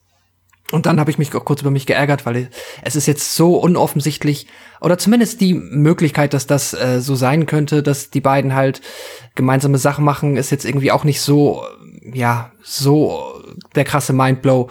Ähm, und ja, aber so ist es dann. Äh, sie haben sich offensichtlich das, ja, das war alles von langer Hand geplant, ähm, dass Mandy halt mit auf diesen Ausflug geht und dann, ja, da kann man dann auch drüber diskutieren. Jetzt, ich habe das aber auch tatsächlich ähm, nicht komplett logisch durchdrungen. Ich weiß auch nicht, ob man das kann. Äh, weshalb, weil sie hat jetzt auch nicht so zumindest habe ich es nicht mitbekommen, unfassbar aktiv dabei geholfen, dass er machen konnte, was er getan hat. Ähm, aber auf jeden Fall war der Plan der beiden, ähm, so wie Garth, äh, wie Garth, wie Emmett es dann auch verstanden hat, dass sie sich dann zusammen umbringen im Anschluss. Das heißt, sie töten alle, die da sind und dann, ähm, ja, begehen sie Selbstmord. Und äh, auch Emmett hat jetzt so ein bisschen, er, da wird noch so ein bisschen, na, Exposition kann man es nicht nennen, aber er beschreibt ein bisschen, zum Beispiel hat er noch ein Buch, das er dann ähm, quasi bei seiner Leiche gefunden haben möchte und sagt dann auch, das ist dann für die Nachmacher, dass die auch was mitbekommen hier. Das ist so ein bisschen ähm, auch so ein leichter Verweis darauf, dass er sich so ähn mitunter ähnlich verhält wie einfach ähm, äh, Attentäter, ähm, die halt noch einen Abschiedsbrief hinterlassen, der dann oft ja auch einfach oder noch vielleicht einen Brief verschicken vorher, der dann den Zweck hat, ähm, ja, verteilt zu werden unter potenziellen Nachahmern, um dann quasi noch mehr Unheil na, posthum zu verüben. Das ist der große Twist. Ähm, der aber noch nicht, noch nicht, der noch nicht alles ist. Nee, das stimmt. Das der, ist der erste große Twist. ähm, aber vielleicht können wir erstmal auf ja. der Ebene überhaupt äh, kurz drüber reden. Ähm, ich meine, ihr habt, ja, ihr wusstet es natürlich schon vorher. Ich muss euch auch nicht fragen, ob euch das überrascht hat. Aber wie findet ihr das? Ähm, Findet ihr es irgendwie kohärent? Findet ihr, das ergibt Sinn? Ist das logisch? Ähm, wie steht ihr dazu? Ich fand, das war irgendwie so ein bisschen so diese, so eine Scream-Auflösung fand ich. Also falls sich, äh, also ihr werdet mhm. euch sicherlich noch an die Enden der vier Scream-Filme erinnern. Mhm. Das ist ja auch dann irgendwie immer so, dass das Ganze so ein bisschen entmystifiziert wird zum einen, weil wir natürlich auf einmal sehen, okay, es sind irgendwie keine maskierten, also das wussten wir hier in dem Film schon ein bisschen früher, aber keine maskierten Killer, sondern das sind einfach Leute aus der Gruppe, wie das halt auch in den mhm. Scream-Filmen immer der Fall war und äh, normale Menschen halt sind und ähm, dass sie irgendwie zusammenarbeiten und dass aber sie am Ende was ja auch eben im ersten Scream-Film so ein bisschen äh, da eine Rolle gespielt hat, ähm, dass sie sich am Ende selber aber noch bekämpfen. Also mich hat's daran irgendwie so ein bisschen erinnert. Ich fand es auf jeden Fall, äh, ne, also wie gesagt, über Logik braucht man an dieser Stelle nicht ganz, brauchen wir nicht reden, glaube ich. Dass das nicht alles so viel Sinn macht, ist irgendwie, glaube ich, klar. Aber ich fand es eigentlich eine gute Auflösung. Wie ging's dir da, André? Mm, also ich finde halt der, also zumindest der erste Twist äh, dass sie halt zusammengehören trotzdem und äh, der stinkt halt meilenweit gegen Wind, wenn man es mal so krass sagen kann, finde ich. Also ich, ich habe jetzt wirklich direkt damals gedacht, das weiß ich noch. Und so kam es ja dann auch, ähm, dass es dann noch mal einen zweiten quasi kriegt und und und äh, ja, sie sich dann nicht an die Abmachung quasi hält. Damit hatte ich dann jetzt nicht gerechnet oder der kam dann ein bisschen, bisschen überraschender, sag ich mal. Ich finde insgesamt so das Ding, ähm, also nachdem du quasi ja weißt, dass er es ist, fand ich, das lag einfach so nahe. Das ist, und wie du sagst, ich gebe dir vollkommen recht, das ist quasi Scream 1 am Ende. Nur halt hier, und das ist auch genau das Ding, ähm, sie tut ja aktiv nichts dafür. Ne? Also sie, keine Ahnung, sie schaltet nicht irgendwie den Strom aus, sie äh, mischt nicht Leuten irgendwelche Sachen ins, ins, ins Getränk, sie macht eigentlich gar nichts, sie sitzt nur rum und wartet. Aber ihre Anwesenheit reicht schon, um alle abzulenken. ja, das muss man, das muss man ihr lassen, das stimmt, ja. Ähm, aber sie macht ja wirklich aktiv, macht sie ja gar nichts, um ihm zu helfen. Deswegen, sie lässt ja, es ist ja fast schon so, also für mich jetzt mal, ich, ich, ich muss jetzt weiter ausholen, weil ich finde, das ganze Ende gehört schon zusammen, sonst macht das keinen Sinn. Ähm, äh, sie, also sie weigert sich ja dann, sich umzubringen. Ne? Also er, er gibt ihr so Suizidpillen und sie schmeißt die halt weg. Und dann ähm, äh, ja, offenbart sie ihm quasi, dass das, äh, das heißt offenbart, dann, dann kämpfen sie ja gegeneinander so. Sie will halt gar nicht sterben, sondern ähm, es wirkt für mich so ein bisschen im ganzen Kontext am Ende des Tages, dann das ist halt, der, der Film macht ja auch wieder keine Endexposition. Der Film endet ja dann nach dem Kampf zwischen den beiden und dann gibt es ja auch keine Erklärung mehr, warum, was, wieso, weshalb. Und für mich ist der Eindruck halt, dass ja, im Endeffekt Mandy Lane hat ja dann auch Emmett quasi ausgenutzt wie alle. So ein bisschen. Ja, das ist auch der interessante für, Punkt, finde ich. Für ihre Zwecke. Und ihr Zweck ja. war ja anscheinend, die gehen mir alle auf den Sack, die müssen sterben. Und äh, das ist ja schon, also, sage ich mal, das ist ihre größte Charakterzeichnung, die diesen ganzen Film erfährt. Dass sie anscheinend eine ganz schön kalkulierte Psychopathin ist. Und ja, am Ende des Tages halt äh, hat, hat, hat sie es eigentlich so geplant. Also Emmett ist eigentlich nur die Puppe. Ja. Und sie zieht ja quasi die Fäden. So. Aber das ist halt die perfekte Konklusion zu dem, womit wir angefangen haben, eben was sie für eine Person ist, ob sie das alles bewusst macht oder nicht bewusst macht und es beantwortet das Ganze dann eben. Sie weiß, wie sie, welche Wirkung sie auf andere Menschen hat und nutzt das eben dann komplett gnadenlos aus. Ähm, ich fand noch äh, ganz nett diese Szene und das fand ich dann irgendwie wieder gut, weil, äh, wie gesagt, du hast ja in dem Film eh keine Sympathiefiguren, also es ist ja weder so, dass jetzt Mandy Lane für dich irgendwie äh, so einen Eindruck hinterlässt, dass du sie, dass du hoffst, dass sie überlebt oder irgendwie sowas, wenn du noch nicht weißt, wie der Film endet.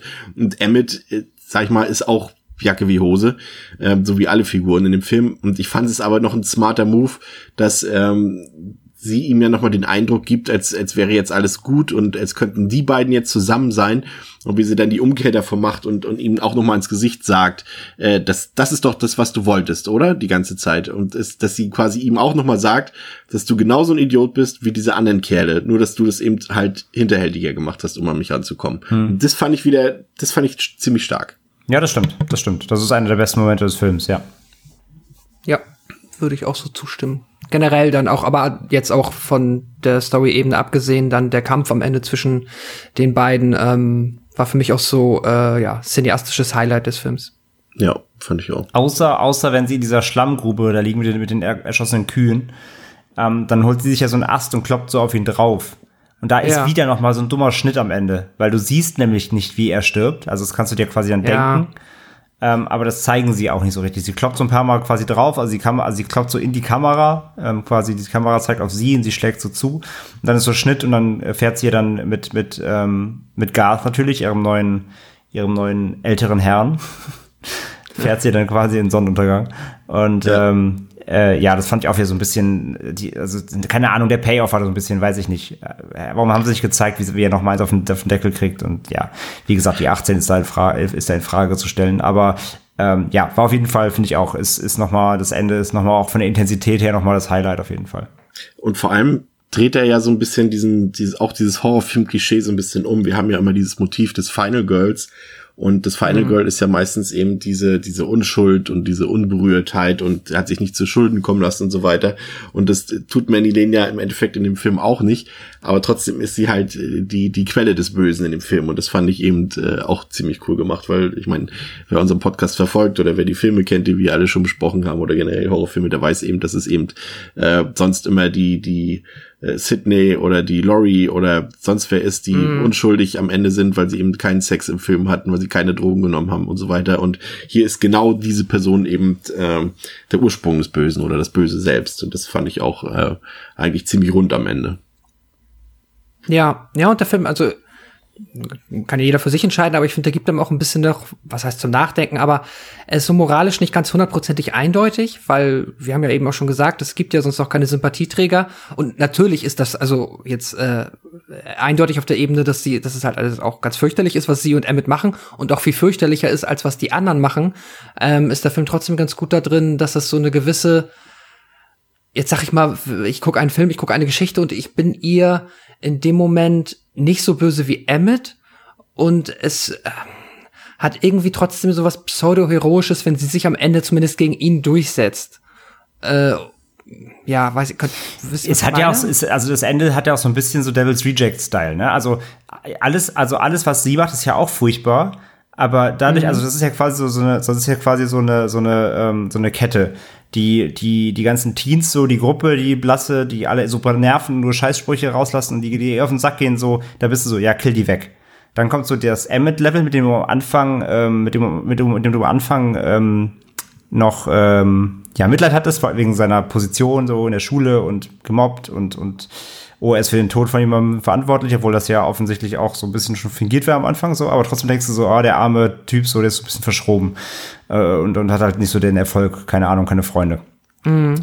Aber dann merkst du halt, okay, der ist auch ein kranker Bastard, dann, dann, dann turnt turn so sie gegen ihn, dann kommt, wird, wird er abgemurkst, denkst du, ja, okay, ist der, ist der krasse Trottel und äh, vor allem äh, Mörder auch weg. Aber am Ende des Tages so triumphiert dann sie und jetzt mal ganz im Ernst runtergebrochen, so ist wirklich der Sympathieträger des Films ist sie ja auch nicht. Sie ist ja nicht, also sie kommt ja im Film auch generell im ganzen Film über nicht mega sympathisch rüber oder so. Sie ist ja trotzdem nee. einfach nur da.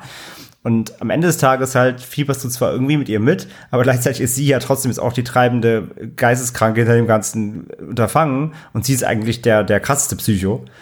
Und, ähm, und trotzdem ist sie ja so deine Leitfigur. Also, ne, das ist ja das typische Devil's, ja. Devil's Rejects-Ding. So, du, du fieberst eigentlich immer ganze Zeit mit der, mit den Bösen mit so ein bisschen. Das ist ja das, der Outcome des Films am Ende. Ja, genau, dieses Mitfieber mit dem Bösen, das trifft, glaube ich, ganz gut.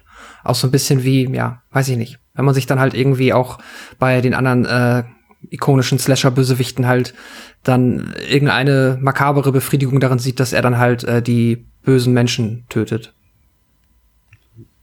Kommen zum Fazit, meine Herren. Sehr wohl. Mach den Anfang, Pascal. Okay, sehr gerne. Ähm, ich habe ja, äh, wie gesagt, jetzt zum ersten Mal gesehen und auch wenn es jetzt im Endeffekt ich, ähm, man kann da ohne Ende ähm, Kritikpunkte anbringen oder zumindest eine Menge. Wir haben sie auch ähm, teilweise ähm, ja genannt. Der Film hat halt unter Umständen äh, nee, also da kommt halt auch äh, ja teilweise Langeweile auf. Ähm, es ist äh, am Ende äh, ja mit Logik ist da halt auch irgendwie schwer dem beizukommen, alles nachzuvollziehen, weshalb da jetzt Figuren gehandelt haben, wie sie gehandelt haben. Ich habe den tatsächlich dann eher auf der rein gar nicht mal jetzt so ähm, ähm, besonderen Ebene, sondern einfach nur auf der rein Slasher-Ebene wahrgenommen und da hat er mich dann tatsächlich overall ziemlich gut unterhalten und ähm, auch wenn er jetzt nicht irgendwie mit den äh, Genregrößen großartig mithalten kann und auch jetzt so auf der Slasher-Ebene nicht wirklich irgendwie etwas Außergewöhnliches macht, weiß ich nicht, hat er mir trotzdem Spaß gemacht und das Ende hatte dann noch so viel Aufregung und auch so viel ähm, Drama drin, dass ich irgendwie am Finale dann trotzdem mit einer sehr ähm, positiven Note aus dem Film rausgegangen bin.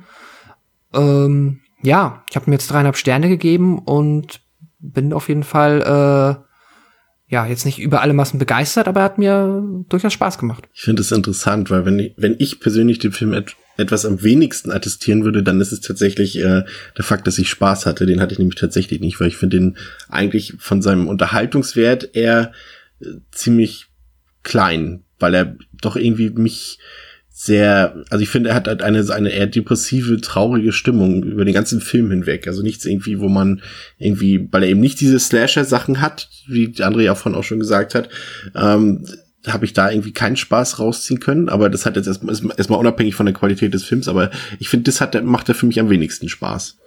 Aber André, erstmal bitte nochmal. Mm. Der Film funktioniert eben für mich nur bedingt in seiner Gänze einfach.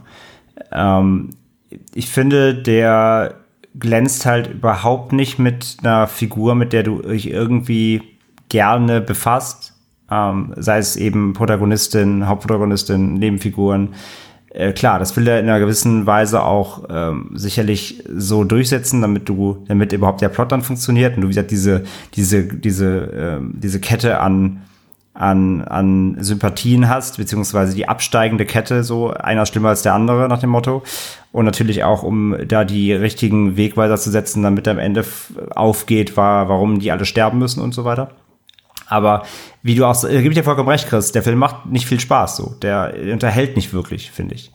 Und ich finde halt, der Anfang ist stark, so die, der, das, das Prelude, so, ähm, bis es dann richtig losgeht. Das ist eine starke Szene, also die funktioniert gut. Die ist, die ist, die macht erstmal so einen klaren Punkt, so, okay, das hier ist kein Spaß, so, finde ich gut. Ähm, aber dann der ganze Part so von ähm, hier ins Haus einladen, hinfahren, äh, trinken, koksen, das ist alles, finde ich, komplett langweilig. Weil du eben und wenn es das Drehbuch so will, okay, aber dann ist es trotzdem langweilig, ähm, weil du keinerlei, äh, du machst keine Erfahrungen mit den Figuren. Es gibt, es, ja, die reden über Sachen, aber die sind völlig belanglos, weil diese Figuren belanglos sind. Und das, äh, wie gesagt, auch wenn es gewollt ist, macht es einfach beim Zuschauen dann einfach keinen Spaß. Du erfährst nicht irgendwas Besonderes, die, die machen nichts Besonderes. Das, was sie machen, ist auch recht klischeebehaftet. Ähm, so, das, das die, die, die ganze, diese ganze Strecke finde ich einfach, finde ich einfach nicht gut. Das macht einfach keinen Spaß zu gucken. Ähm, selbst auch, wenn es da Gags gibt, die sind eh alle scheiße, so mal auf gut Deutsch, auch klar, weil es da natürlich auch die ganze Sprache ist komplett misogyn und sexistisch und co. Ähm, das ist einfach alles Müll. Ähm, und dann, wenn eben der Killer-Part losgeht, so, dann gibt's halt die paar Momente, so, der hat seine kleinen, blutigen und auch derben Momente, wieder alles sehr zurückhaltend, aber das finde ich gar nicht schlimm, weil das eben hier in dem, finde ich, im Kontext dieses, ähm, es ist halt kein Jason, der Leute in zwei Hälften teilt, sondern es ist halt ein, ein, Schüler, der, der halt Amok läuft am Ende des Tages so. Das ist okay, wie das dargestellt ist. Und ich finde es schon hart so. Deswegen die 18er, äh, wie gesagt, von der, rein von der Visualität her fraglich. Aber wenn man halt bedenkt, so der Kontext ist eigentlich schon ziemlich derbe. Ähm, das funktioniert auch, die Szenen sind nett, nicht ausufernd gut, aber, aber sind schon nett und auch böse teilweise. Das funktioniert dann für mich auch, dass du recht schnell erfährst, eben wer der Killer ist, funktioniert für mich, weil er dann eben wieder eine andere Ebene aufmacht und du bin ich voll auch bei euch, dass man dann sagt, so, okay, wenn das jetzt schon so schnell bekannt ist, dann bin ich mal gespannt, was er mir jetzt zu erzählen hat. Und dann kommt mein zweites Problem. Ähm, der erste Twist, wie gesagt, ist ähm, für mich meilenweit ersichtlich, der überrascht mich halt nicht. Der zweite dann quasi ist okay, ähm, und liefert äh, oder führt, führt dann zu dem nochmal sehr gelungenen Finalkampf quasi so. Aber das, was er, der Film im Ende quasi dann mitgibt, so ähm, ist für mich halt auch zu schwach. Also ich finde den, ich finde den, ähm, ich finde dadurch, dass er so früh weggibt, äh, was er eigentlich machen möchte, ist dann für mich am Ende die Resonanz daraus ist für mich zu schwach. Also dann, er ist nicht so smart, wie er gerne wäre. Das ist so eigentlich mein Fazit. Er wäre gern viel klüger und irgendwie noch perfider und co. Aber das ist für mich nicht die Speerspitze irgendwie. Da, das, das, das, das holt mich nicht komplett ab. Da überrascht mich nicht genug. Er zieht nichts aus dem Ärmel, was man nicht trotzdem schon irgendwo anders gesehen hat. Und von daher so, man kann den gucken. Ich fand ihn jetzt auch beim zweiten Mal so wieder, es war okay. Man kann den echt gucken, so großartig Spaß oder Freude habe ich da nicht. Und bin aber jetzt auch nicht durchgehend so komplett abgenervt. So, wenn, dann ist es wegen den Figuren, aber die sollen ja auch nerven, die sterben dafür ja auch.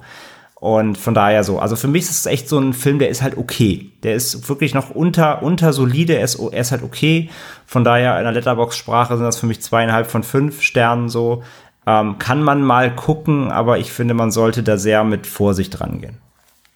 Ja, für mich hat der Film tatsächlich äh, seine Stärken abseits äh, der Horrorgefilde, also eben das, was ich ähm, eingangs mal erwähnt hatte, was da auch der Regisseur dort als Intention hatte, eben ein bisschen diese Grausamkeiten der Jugend so darzustellen, diese, diese Oberflächlichkeit, die viele von uns damals äh, ja, mitbekommen haben oder auch Teil dieser Oberflächlichkeiten waren, eben solche Sachen, wie du angesprochen hattest, auch das eine Mädchen, das eigentlich super schlank ist und eine Topfigur hat und äh, dort als fett dargestellt wird sozusagen von den anderen Mädchen dort. Und eben diese Fragen, bin ich zu fett, bin ich zu dünn, warum bin ich unbeliebt oder warum bin ich Außenseiter, warum mögen die Jungs mich nur, weil ich hübsch bin?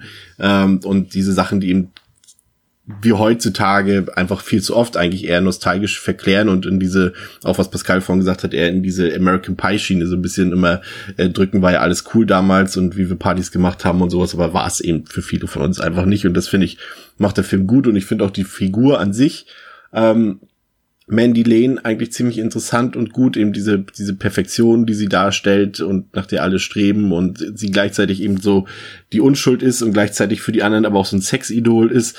Und das macht er alles ganz smart, finde ich. Und ähm, da kann man es ihm auch verzeihen, dass er dann am Endeffekt doch viele Tropes einfach benutzt. Und ich mochte auch, dass er eben diese, diese Abkehr vom Hochglanz hat und wieder zurück zu so, so grindhausigen, ähm, körnigen Bildern geht und mit dem, was er dort so optisch macht, aber er hat eben auch wirklich ähm, viele langweilige Passagen, eben wie Andres schon gesagt hat, eben gerade im Mittelteil äh, verliert er einen schon so ziemlich und er hätte durchaus für mich einfach auch ein bisschen härter sein können. Dann hätte er vielleicht mich auf der Horrorfilmebene auch mehr abgeholt. Ich glaube auch irgendwie, dass er, ich bleibe dabei, ich glaube, er würde heute gedreht werden, wäre er auch härter. Ähm, und der größte Schwachpunkt ist halt für mich, dass ich mit keiner Figur irgendwie Sympathien aufbauen kann. Also keine Figur hat mich auch nur ansatzweise äh, positiv irgendwie äh, ja, habe ich positiv aufgefasst oder konnte irgendwie auch nur irgendwas Charismatisches erkennen. Äh, Mandy Lane hat zwischendurch immer noch dieses, weil man, weil die, die Typen um sie herum alle so ekelhaft sind, da, da hat man immer noch so ein bisschen so diesen Beschützerinstinkt und sagt, komm, lass sie doch jetzt und komm, nimm deine Hände von ihrem Oberschenkel und sowas. Aber sie als Person ist halt trotzdem auch nicht weniger äh, widerlich als die anderen. Und ähm, ja, er rettet dann viel noch mit seinem Ende. Ähm, hab ihn jetzt tatsächlich abgewertet so ein bisschen. Äh, hat mir beim ersten Mal besser gefallen tatsächlich. Vielleicht auch, weil einfach der Überraschungswert weg ist. Äh, würde mich dann auch mal interessieren, wenn Pascal den dann noch mal irgendwann noch mal guckt. Oder frage ich mal anders. Äh, vielleicht, André, du hast ja auch das Erlebnis gehabt, ihn zweimal gesehen zu haben. Äh, fandest du ihn jetzt schwächer oder gleich mittelmäßig, wie du ihn jetzt gef gefunden hast? Mmh gute Frage. Ich weiß gar nicht mehr so richtig, wie ich ihn damals zum ersten Mal so mhm. wirklich fand. Ich glaube, ich habe den jetzt auf jeden Fall noch mal anders geguckt als damals. Ich meine, da ich habe den recht, also ich habe ich habe den damals wirklich geguckt, als er ungefähr kam. Also da war ja. da war ich, da war ich, wie alt war ich denn da? Irgendwie 20 oder so, keine Anfang So alt wie Garf. ja, nee, nicht ganz. So wie alt bin ich jetzt. Ähm, nee, genau, also 2006 kam er, ja, da war ich also 20, 21 vielleicht oder so, keine Ahnung. So um den Dreh. Ähm, weiß ich nicht. Ich habe jetzt nochmal aus einer anderen Perspektive, glaube ich, einfach gesehen als damals. Ich glaube, damals habe ich, da war ich auch so in diesem, ich gucke alles an Horror einfach weg, weggucken und noch nicht so viel, so wirklich kurz drüber nachdenken. Deswegen glaube ich, da habe ich wahrscheinlich irgendwie mehr Spaß, einfach sage ich wahrscheinlich mit gehabt, weil ich ihn einfach als, als ja, gib mir ein paar Kills und passt schon geguckt habe. Deswegen kann ich jetzt so genau gar nicht mehr so richtig sagen. Ähm, aber ja, ich glaube, also ich glaube so im Kopf auf jeden Fall auch eher dann abgewertet jetzt, ja. Ja, ich bin am Ende äh, zwischen euch beiden gelangt. Pascal ist bei dreieinhalb, du bei zweieinhalb, ich bin bei drei von fünf Sternen angelangt. Das ist ja mal ähm, sehr, sehr diverse Wertung. Für uns tatsächlich. Also ja. gerade Pascal ist ja jetzt schon ein richtiger Ausreißer heute für seine Verhältnisse. Also. Ich meine, ich meine, ich meine auch generell jetzt unter uns drei. Also oft sind wir ja doch recht nah beieinander. Also ja, gerade, also genau, beziehungsweise auch ich, ihr war, ihr beiden wart auch in euren vielen Fast Folgen immer. davor immer recht ähnlich, aber es ist ja jetzt mal so doch sehr, sehr unterschiedlich, ja. Also jetzt nicht total, jetzt mal keine 1 und 5, aber zumindest äh, jeder so, ja. so ein kleiner hat seine andere Ansicht auf den Film. Finde ich spannend. Finde ich spannend, dass er trotz, ja. dass er so, ein, so eine Diversität in der Bewertung auslöst und in wie man den Film sehen kann, sage ich mal. Wenn du eine 1 und 5 haben willst, dann müssen wir über, über den anderen ICU reden. Also nicht über den Stallone, sondern über den, der in diesem Jahr rausgekommen ist. das äh, werden wir heute sicher noch tun. Ja. Ich bin selbst auch mal gespannt, wie ich den Film dann beim zweiten Mal ähm, beim zweiten Mal genießen werde. Es ist auch manchmal ist es tatsächlich dann, umso mehr man sich halt über den Film unterhält, umso mehr ändert sich dann auch schon wieder so in der Retrospektive. Gerade ich habe ihn halt gestern zum ersten Mal gesehen, das Gefühl, das man für den Film hat oder auch ja, wie man ihn dann vielleicht später qualitativ einordnen würde. Ja, das stimmt. Ähm, und jetzt so ist es im Nachhinein, denke ich mir auch schon, hm, aber gestern Abend hatte ich irgendwie, weiß nicht, ich dachte so, oh doch, also overall, ich, ich sehe schon irgendwie, da ist eine Menge irgendwie im Argen und das ist jetzt irgendwie auch nicht genial oder rausragend, aber ich fand den tatsächlich auch allein auf dieser Horrorebene hat er mich äh, ja unterhalten. Vielleicht habe ich davor einfach schon wieder zu lange keinen Slasher mehr. Nein, aber es ist auch voll okay. Also wenn er das bei dir ausgelöst ja. hat, dann ey, fair enough, ist doch alles cool. Genau. Dreh jetzt nicht deine Meinung bei Mandy Lane, dann ist du trotzdem nicht. aber ich finde aber ich find's schön, Oh. Pascal, dass du jetzt schon quasi so sprichst, ob du ihn definitiv nochmal gucken wirst. Also ich erinnere dich da in vier, Jahren- vier Jahren nochmal dran. Also bei mir hat das satte, bei mir hat satte zehn Jahre jetzt. Ja, bei gedauert. mir auch ungefähr. Also ja, von daher. Ja, das soll es für heute gewesen sein. Äh, vielen Dank, dass ihr uns äh, wieder zugehört habt. In der nächsten Woche, so viel sei schon mal versprochen, werden wir uns etwas ausführlicher mit dem Line-up in der Retrospektive des äh, der Fantasy Filmfest Nights beschäftigen. Und ähm, bis dahin wünschen wir euch eine schöne Zeit. Ähm, seid uns treu und äh, guckt ab und zu, auch wenn es, es ner- nervt vielleicht auch ein bisschen, aber es ist halt trotzdem der Hinweis erlaubt, weil ihr bekommt ja auch tolle äh, Spezialepisoden und diese Episode zum Beispiel früher. Also äh, besucht uns doch gerne auch mal auf unserer Patreon oder auf unserer Steady-Seite. Äh, vielen Dank, bis zum nächsten Mal bei Devils and Demons mit André, Pascal und Chris. Auf Wiederhören. Ciao, ciao. Tschüss.